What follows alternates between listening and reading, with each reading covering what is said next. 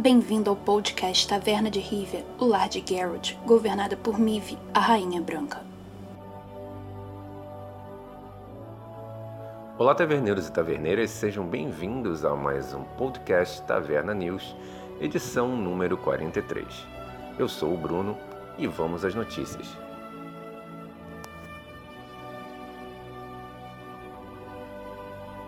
Os melhores decks para subir na ranqueada. Tier List número 1. Comentamos os melhores decks do meta atual. Com o final da temporada de Marrakan se aproximando, diversos jogadores estão se sentindo perdidos quanto às mudanças ocorridas no jogo. Se antigamente era possível ler a mão e o deck do adversário jogar se baseando nisso, agora com tantos novos arquétipos e suas variações, criar esses jogadores que montamos uma tier list explicada baseada no conteúdo criado pelo Team Aretusa e pela Complexity Gaming, grandes nomes do cenário competitivo do Gwent. Nessa primeira matéria focaremos no Tier 1, ou seja, nos decks mais poderosos e comuns de cada facção no meta atual. Giant Woodland sem sombra de dúvidas, o mais poderoso deck de monstros, o baralho liderado pelo espírito do bosque se foca na mecânica de prosperar e no consumo de unidades enormes no último turno, alcançando uma pontuação altíssima. Controle de Elfos. Um dos mais fortes e constantes decks de todas as facções, tem como líder a Etnei e se baseia no uso de unidades causadoras de dano para alinhar cartas douradas como Regis, Skirro e Acônito, finalizadores de altíssimo valor. Boar Skellig.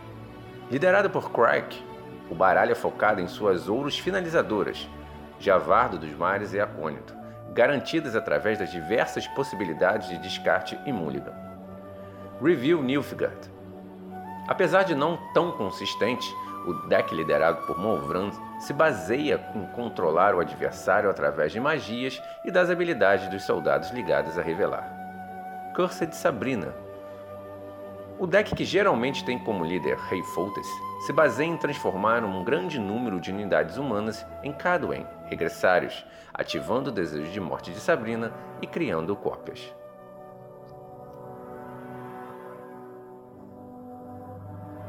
Resultados financeiros e Thronebreaker Nesta semana, tivemos o anúncio dos resultados financeiros da CDPR relativos ao último trimestre, com direito a surpresas e decepções.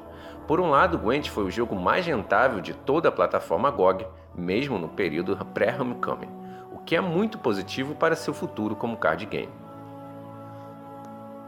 Por outro lado, as vendas de Thronebreaker já não foram tão bem. Por conta do lançamento exclusivo no GOG simultâneo a títulos de outras franquias famosas, como Red Dead Redemption 2, o jogo não obteve o retorno esperado pela empresa. Entretanto, isso ainda não é um adeus à encantadora série Witcher Tales, visto que o jogo ainda pode lucrar bastante com sua chegada aos consoles e sua atualização, ambas no dia 4 de dezembro. Barris Premium já disponíveis na loja. Já imaginou a possibilidade de um barril recheado apenas com cartas premium?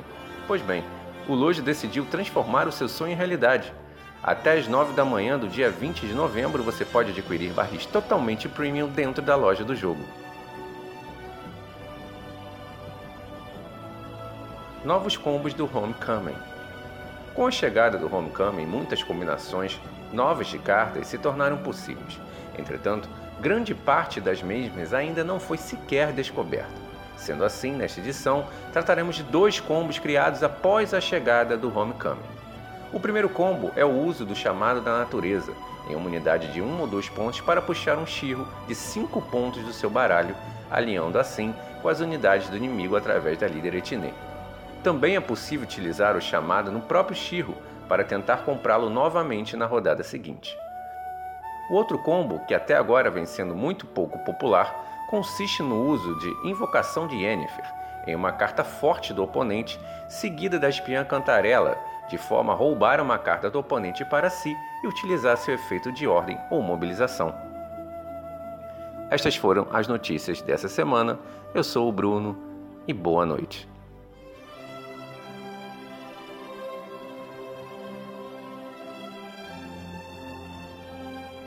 Olá, taverneiros e taverneiras, sejam bem-vindos a mais um podcast Taverna News, edição número 43. Eu sou o Bruno e vamos às notícias.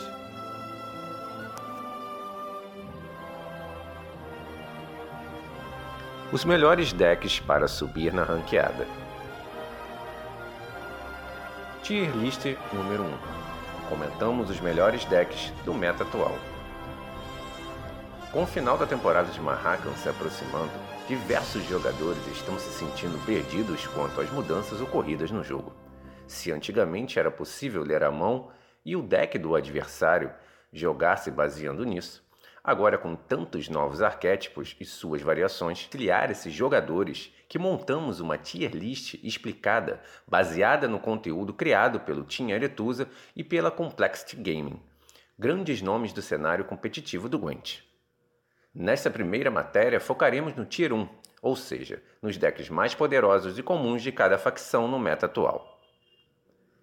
Giant Woodland Sem sombra de dúvidas, o mais poderoso deck de monstros, o baralho liderado pelo espírito do bosque se foca na mecânica de prosperar